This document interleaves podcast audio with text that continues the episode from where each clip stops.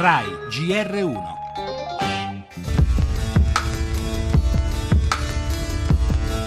No terrorismo! No terrorismo! Siamo gente di pace! Siamo gente di pace!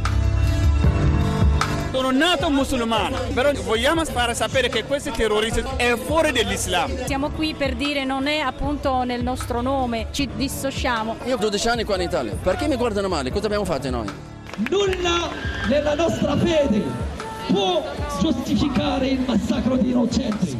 ISIS pensa che noi siamo con gli occidentali e gli occidentali pensano che noi siamo con ISIS. Ma chiedete il nostro parere, noi non siamo con ISIS. Non dare più le armi a loro, di non vendere armi più a loro. No al terrorismo, not in my name, sì alla convivenza. Insieme possiamo vincere questo cancro dell'umanità.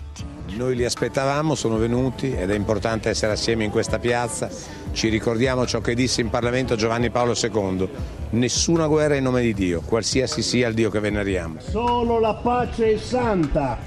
Il terrorismo vuole dividere gli italiani dagli stranieri, i musulmani dai cristiani e noi dobbiamo rispondere a questa minaccia. Non dobbiamo avere paura.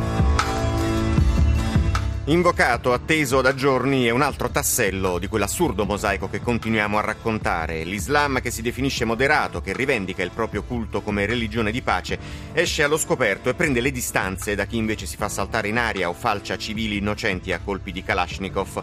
Non nel nostro nome hanno però scandito i musulmani che si sono radunati in diverse città italiane. L'appuntamento principale a Roma, in una piazza Santi Apostoli, per la verità non così piena come ci si attendeva, complice anche il tempo inclemente imam, persone comuni di diverse confessioni, qualche politico, abbiamo sentito Casini e Manconi, ma che fossero in cento o in mille era necessario condannare con tutta la forza possibile la follia jihadista.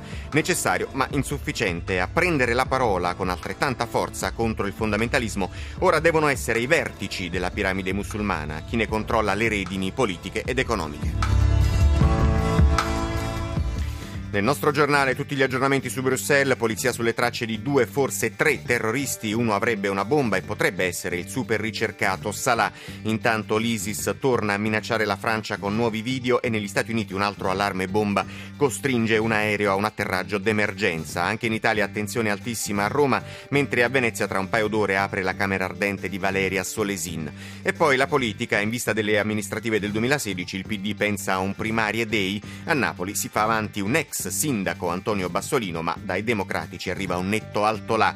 Ancora notizie dall'estero, la tragedia della povertà in Birmania, almeno 90 morti nei pressi di una miniera di Giada e la vita che non cede al terrore, lunghe code alla manifestazione Musei Musica a Roma. Poi il calcio, dopo la vittoria della Juve sul Milan, oggi tocca Fiorentina Inter contro Empoli e Frosinone.